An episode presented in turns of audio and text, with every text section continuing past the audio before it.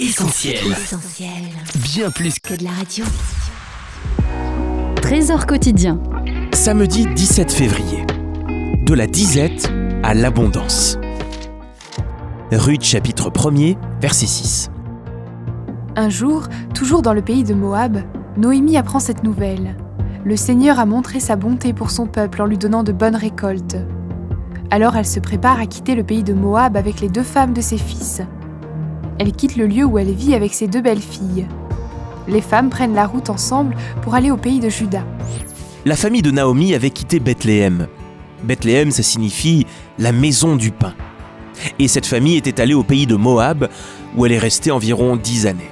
Là-bas, on a connu les épreuves, le deuil, la douleur. Et dix ans plus tard, seule Naomi et une de ses belles-filles, Ruth, retournent à Bethléem. Cette histoire de la Bible pourrait illustrer le comportement de tous ceux qui ont abandonné la maison du pain, c'est-à-dire la méditation de la parole de Dieu, et qui se sont éloignés progressivement de la présence de Dieu en cherchant dans le monde ce qu'il ne peut donner. Le titre qui pourrait résumer le livre de Ruth est celui-ci, De la disette à l'abondance. Le début du livre montre deux femmes démunies de tout, mais qui, par le courage et l'obstination de Ruth, et par la grâce et la direction de Dieu, vont plus tard connaître l'abondance. Et en suivant Ruth à travers les pages de ce livre, nous la découvrons dans les champs de Boaz, le maître de la moisson, glanant inlassablement, épi par épi, pour arriver finalement dans la maison même du maître comme épouse et comme co-héritière de ses richesses. Et vous savez, chaque verset de la Bible est comme un épi que vous pouvez glaner jour après jour dans ce vaste champ qu'est la parole de Dieu, une parole qui nous conduit elle-même vers l'abondance spirituelle.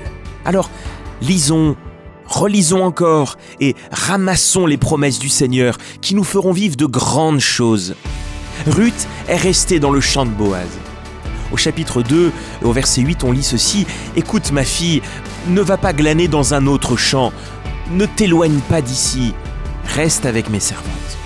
Alors je voudrais nous dire, demeurons dans la parole de Dieu. N'allons pas glaner dans les champs étrangers, c'est-à-dire d'autres doctrines, d'autres courants de pensée, des choses qui sont opposées aux valeurs et aux vérités de la parole de Dieu. Prenons du temps avec la Bible, persévérons dans la méditation. Certainement, elle nous conduira vers les trésors et les richesses de notre Seigneur. C'était Trésor quotidien en partenariat avec Viens et Voix. Mettez du divin dans votre quotidien et retrouvez d'autres messages sur notre site essentielbible.com. Retrouvez tous nos programmes sur essentielbible.com ou sur l'application mobile d'Essentiel Radio.